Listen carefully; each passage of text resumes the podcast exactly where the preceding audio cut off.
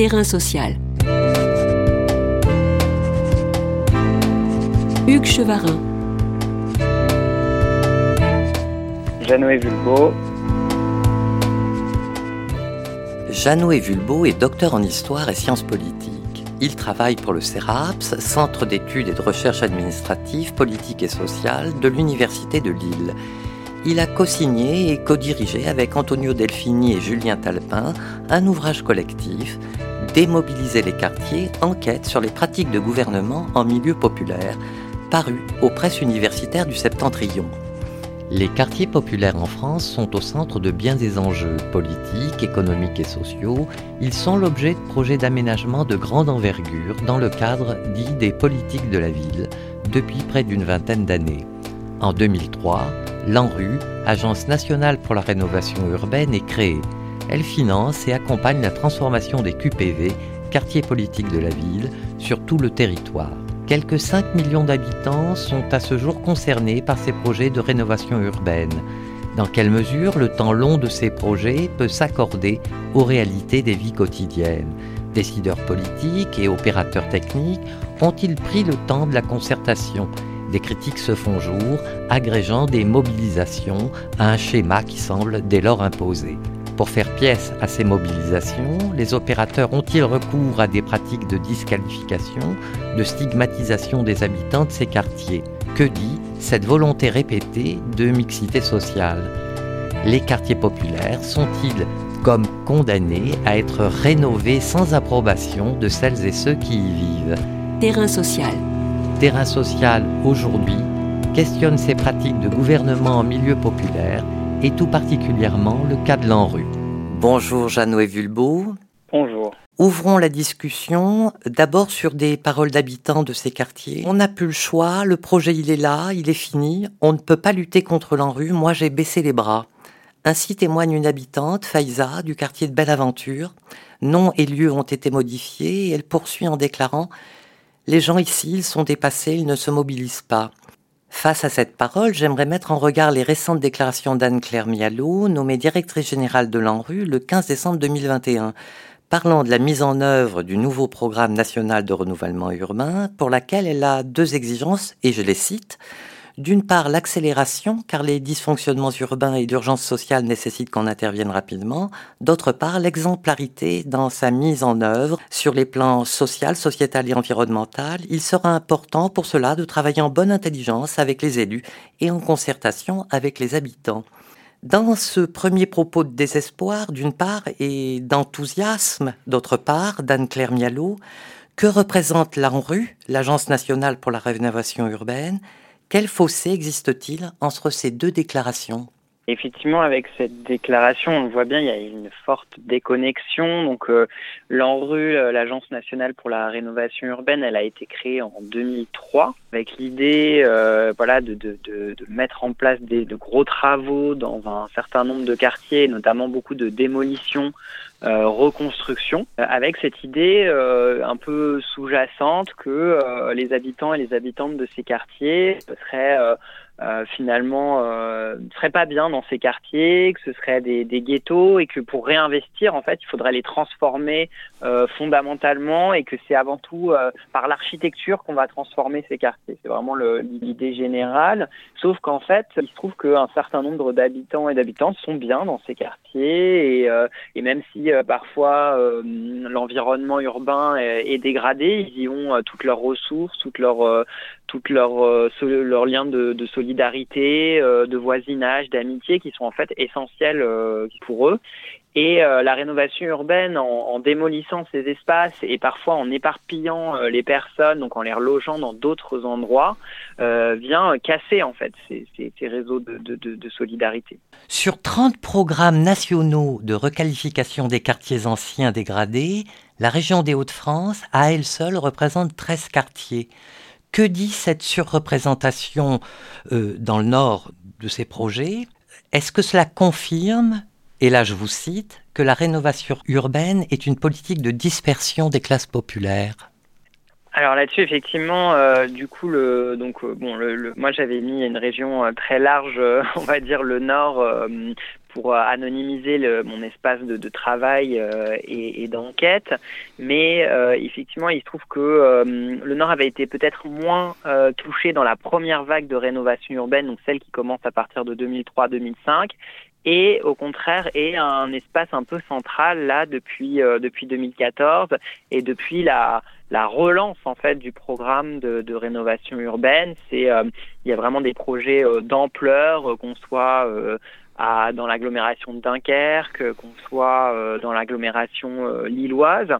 Et du coup, ce sont en fait des milliers et des milliers de logements qui vont être détruits. alors, du coup, dans les dans les espaces les plus les plus pauvres en fait. Donc, je pense particulièrement à par exemple à l'agglomération lilloise, donc une, une agglomération avec trois gros points Lille, Roubaix, Tourcoing, et ces trois gros quartiers qui vont être détruits. Donc, je pense particulièrement au quartier de l'Alma à Roubaix, au quartier de la Bourgogne à Tourcoing, au quartier Concorde à Lille.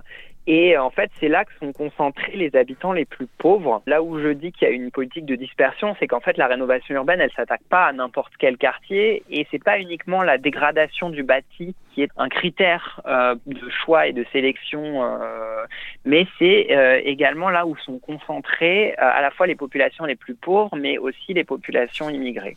Et donc, c'est ces espaces qui font l'objet d'une intervention euh, spécifique euh, d'ampleur. Et euh, du coup, pour les habitants, à bien des égards, c'est euh, une politique qui peut être dirigée contre eux. C'est-à-dire que certains vont se dire l'ANRU finalement va me permettre d'aller ailleurs. D'autres vont dire ah ils vont m'obliger à aller ailleurs. Mais toujours est-il que ils savent bien que c'est leur quartier qui sont ciblés et finalement à travers leur quartier c'est un peu leur personne qui est ciblée. Donc des voilà comme je disais des populations plus pauvres, plus immigrées et et qui ne conviendrait pas euh, finalement à l'espace urbain ou qui serait trop concentré dans certains espaces. Alors j'aimerais à nouveau citer Anne-Claire Mialot qui dit Le renouvellement urbain ne fonctionne que s'il est porté par l'ensemble des acteurs, les élus, les bailleurs et tous les acteurs du territoire. Il est également essentiel d'associer les habitants dès l'amont des projets.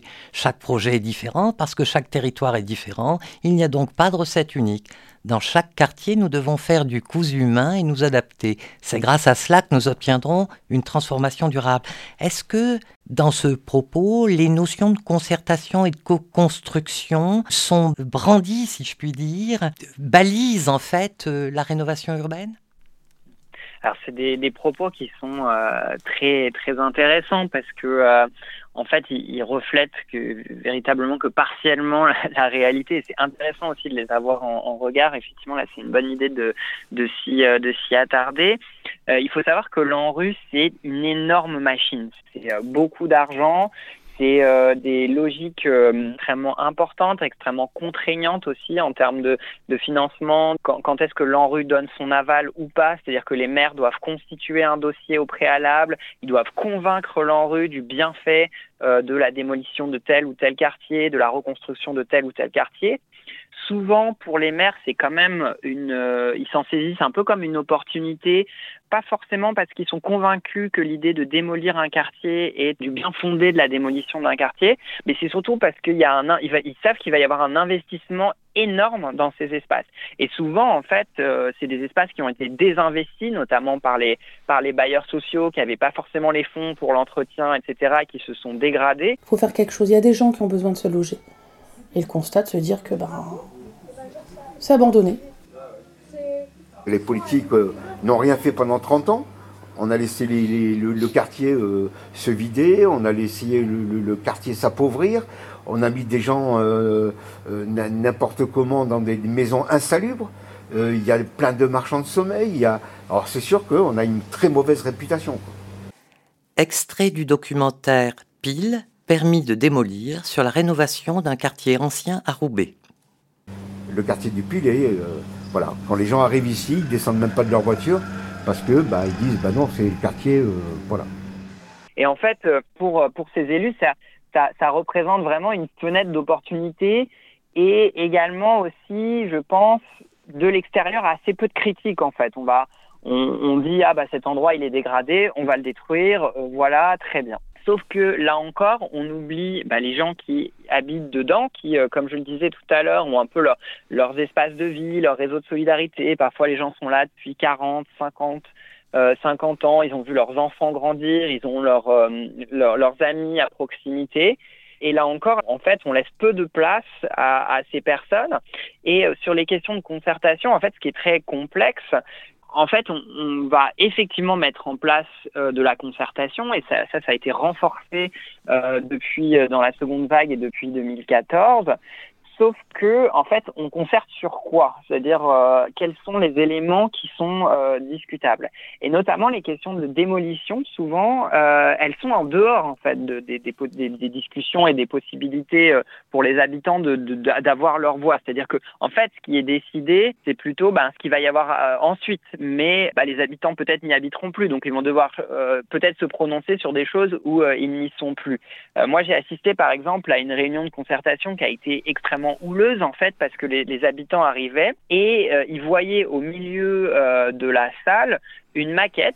Euh, et donc quand ils s'approchaient de la maquette, ils voyaient que leur quartier, en fait, leur maison était démolie et, et ils pouvaient discuter de ce qui allait avoir à la place. Sauf que les habitants et les habitantes disaient bah non, nous on veut discuter de savoir si on va rester dans nos maisons et dans nos dans nos appartements et pas de savoir si là on met un espace vert ou si là on met tel ou tel type d'équipement ou si là on met telle ou telle poubelle. Donc il y a encore une fois une déconnexion entre euh, ce sur quoi on discute et souvent la démolition n'est pas du tout discutée. C'est déjà, souvent c'est déjà acté ou en tout cas le nombre de démolitions euh, est, déjà euh, acté et on, discute sur d'autres choses et c'est ça qui, qui, est très problématique. Donc l'ANRU, si j'ose dire, arrive avec un projet tout ficelé, si je vous comprends bien, et donc à ce moment-là, qu'est-ce qui est mis en place pour, dirais-je, faire céder les habitants ou euh, leur faire comprendre qu'il est de leur intérêt d'accepter ce qu'on leur propose. J'aimerais euh,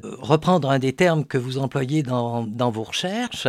Donc selon vous, le stigmate urbain que vous évoquez se loge-t-il déjà dans les spécificités que pointe l'ANRU et qu'est-ce que recouvre la notion de stigmatisation socio-spatiale? La notion de, de, stigmate euh, urbain, donc moi je la reprends, un, sociologue français mais qui travaille aux États-Unis qui s'appelle euh, Loïc Vacan. C'est un peu à la jonction de plusieurs, euh, plusieurs types d'analyses mais euh, c'est que euh, en gros dans, dans l'espace il y aurait différentes valeurs à l'espace social en fonction des habitants qui y résident, en fonction des types de logements et certains espaces sont non seulement au plus bas de l'échelle de ces valeurs, mais également sont même stigmatisés, sont même font office de repoussoir. Donc bien sûr nous en France c'est les banlieues, alors qu'aux États-Unis ça va être plutôt les ghettos noirs américains, mais nous en France c'est vraiment le stigmate de la banlieue qui est très très fort et ça depuis euh, depuis les années 80. Moi, en fait, ce que j'ai euh, analysé, c'est comment ce stigmate, il rejaillissait sur les habitants quand ils essayaient de se mobiliser. C'est-à-dire que, en fait, c'était pas des habitants euh, lambda qui se mobilisent sur une cause, je ne sais pas, qui pourrait être, on veut l'installation d'une crèche ou on veut l'installation d'un équipement urbain. Tout de suite, il y avait une stigmatisation de ces habitants. C'est-à-dire que on allait dire oui, mais euh, vous voulez ça, mais euh, en fait dans votre groupe ça va pas parce que des personnes qui se mobilisent avec vous, qui je sais pas, ont peut-être une barbe un peu trop longue, sont considérés comme des musulmans intégristes, donc peut-être qu'on va pas vous écouter, ou alors parmi vous il y a des personnes qui sont délinquantes, ou et, tout un ensemble de choses pour en fait affaiblir la mobilisation de ces habitants. Et donc moi j'ai suivi une mobilisation qui a, qui a duré sur le long terme. Et donc, il y avait tout un ensemble de mécanismes, de processus pour dire à ses habitants à quel point il n'était pas légitime de se mobiliser. Et ce processus a eu beaucoup d'impact en fait sur la mobilisation parce que comme vous l'avez rappelé au début donc une dame que j'avais euh, interviewée en fait elle a fini par retourner cette idée que euh, alors même que c'était plutôt les pouvoirs publics qui euh, disaient bah non c'est pas trop légitime que vous mobilisiez elle a fini par imaginer que c'était plutôt ses voisins et ses voisines qui se mobilisaient pas qui était euh, partiellement vrai, parce qu'en fait c'était un petit groupe qui se mobilisait, ils étaient une, quinzaine en général, mais en fait c'est plutôt qu'ils ont, ils ont, rencontré un certain nombre d'obstacles devant eux à la mobilisation qui les a en fait affaiblis. L'ANRU mène-t-elle dans les quartiers populaires une sorte de guerre d'usure pour parvenir à ses objectifs? Et parmi ceux-ci, y a-t-il une volonté de démobiliser les habitants de leur combat social? En fait, nous, en, sociologie, on postule pas forcément qu'il y ait une intentionnalité, c'est-à-dire euh, que l'ANRU aurait un grand plan pour, euh, pour effectivement user les mobilisations, euh, user euh, les habitants, les habitantes qui, qui se mobilisent. Mais euh, par contre, donc ce qu'on observe, c'est que sur les sur les projets de rénovation urbaine, souvent on est dans des temporalités extrêmement longues, donc qui peuvent aller jusqu'à 5, 6, 7 ans, donc avant que entre les premiers relogements et les derniers relogements. Et en fait, la mise en place de cette machine en rue, euh, effectivement, peut avoir un impact sur les mobilisations parce que de plus en plus de gens vont partir, euh, le quartier va être de plus en plus laissé à l'abandon. Et du coup, pour ceux qui se mobilisent, pour ceux qui restent, qui n'ont pas forcément envie de partir, qui aimeraient euh, une transformation du projet, qui aimeraient que le projet soit rediscuté, etc., ça devient extrêmement dur. On a gagné des choses. je pense que le fait d'avoir été entendu d'avoir réussi à faire une synthèse pour l'enquête publique, c'était c'était important. Et donc, euh, donc le rôle des associations, il a été là. Il a été sûrement aussi bloquant, puisque visiblement, comme euh, ça a été montré, ça c'est mon avis, comme étant euh, les gens sont manipulés par les associations. Est-ce qu'il faisait réagir les habitants C'est bon, on n'est pas assez grand. Ils pensent qu'on n'est pas assez grand, on a besoin d'une tutelle associative. Euh, ils n'ont rien compris, quoi. C'est méprisant pour nous que de dire que euh, on est sous votre emprise. Enfin, voilà. Deuxième extrait du documentaire Pile, permis de démolir. Voilà, je pense que ça a permis la continuité du, truc. Et d'ailleurs, euh, c'est bien ça que ça a permis, puisque c'est bien aux associations, c'est les associations qu'on a essayé de fragiliser pour, pour, pour tuer la dynamique. Là, donc moi, le quartier où j'ai fait l'enquête, alors que l'enquête remonte à euh, maintenant, entre 2018 et 2019, l'ensemble des habitants, alors que c'est un petit quartier, hein, c'est une soixantaine de ménages, n'est pas encore entièrement relogé. Et donc ceux qui restent, là actuellement, ils sont euh, extrêmement énervés parce qu'en fait, à côté d'eux, la maison ou l'appartement est vide et donc du coup, il y a des rats, il y a plein de gens qui viennent mettre leurs poubelles euh, dans ces espaces parce qu'ils disent bah, c'est des espaces qui sont abandonnés, qui sont à l'abandon, donc ça devient des décharges. Et en fait, il y a encore des gens qui vivent dans cet espace. Et donc du coup, c'est un, vraiment un motif de d'énervement et de conflit euh, très très fort. Et bien sûr, bah, du côté du bailleur, le bailleur dit bah moi je vais pas je vais pas réaménager parce qu'en fait le quartier va être détruit, donc je vais pas mettre d'argent dedans. Et euh, après, du côté de la municipalité, l'idée c'est que le, le, projet il avance le plus vite possible, mais du coup ils mettent la pression sur les, les dernières personnes à reloger et euh, ça aussi, c'est, inacceptable. Donc on voit bien euh, que les habitants se trouvent dans des difficultés tout à fait considérables. Est-ce que, à l'imitation du collectif Passe en nous, avec cette expression euh, ce qui se fait sans nous se fait contre nous, quel est le moyen, on va dire, j'allais dire, les, aspects argumentatifs de cette rénovation urbaine et entre autres, cette notion de mixité sociale qui est souvent euh, euh, mise en avant. Effectivement, euh, donc le, collectif Passe en nous, donc qui est en fait une réunion en fait de nombreuses associations et collectifs à travers toute la France, qui s'était constitué suite au rapport Meshmash Baké euh, donc qui avait été demandé euh, en plus par l'État. Par rapport à la question de la mixité sociale, donc nous on l'étudie pas mal en sociologie. En fait, ce que les gens, ce que les sociologues se sont aperçus, c'est qu'en fait on pouvait mettre tout et n'importe quoi derrière cette idée de mixité sociale, c'est-à-dire qu'elle n'est jamais précisément définie. Alors là, elle a été définie récemment dans une loi qui date de euh, deux ans, mais j'ai plus le, nom. Il y a eu quelques éléments, mais avant cela, c'était euh, un peu au bon vouloir des personnes qui devaient mettre en place les relogements en disant bah peut-être qu'il faut telle personne, que telle personne aille là, que telle personne aille là. Donc il y avait une, une véritable ingénierie sociale, mais avec des ressorts euh, discriminatoires un peu discrets qui, qui se mettaient en place. Et notamment, souvent, il y avait l'idée que euh, bah, on ne devait pas mettre euh, trop de personnes euh, de, originaires de tel pays dans un même espace parce que sinon ça allait faire du communautarisme. On ne devait pas trop euh, mélanger telle personne qui viennent de tel quartier parce que sinon ils allaient se retrouver un peu trop entre eux, ils vont pas être assez ouverts aux autres habitants, aux, autres personnes dans le quartier. Et donc en fait il y avait un, tout un tas de, préjugés, de d'idéologies plus ou moins diverses autour de cette notion de mixité sociale qui laissait en fait la possibilité de faire à peu près tout et n'importe quoi. Qu'à nos jours, en fait, elle n'est pas clairement formalisée. S'agit-il d'une reconquête des quartiers ayant comme axe une certaine dépolitisation des luttes qui s'y déroulent?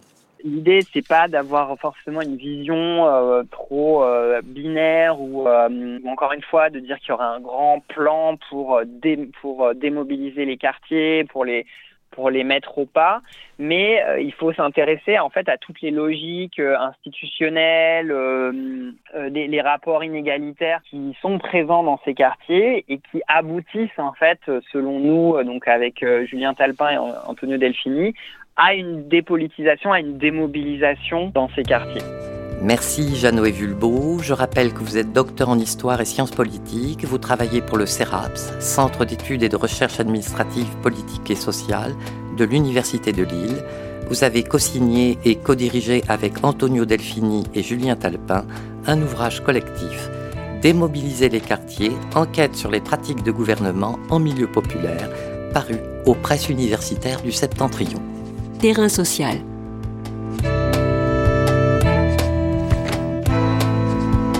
Les podcasts du chantier sont à retrouver sur le chantier.radio et sur les plateformes d'écoute.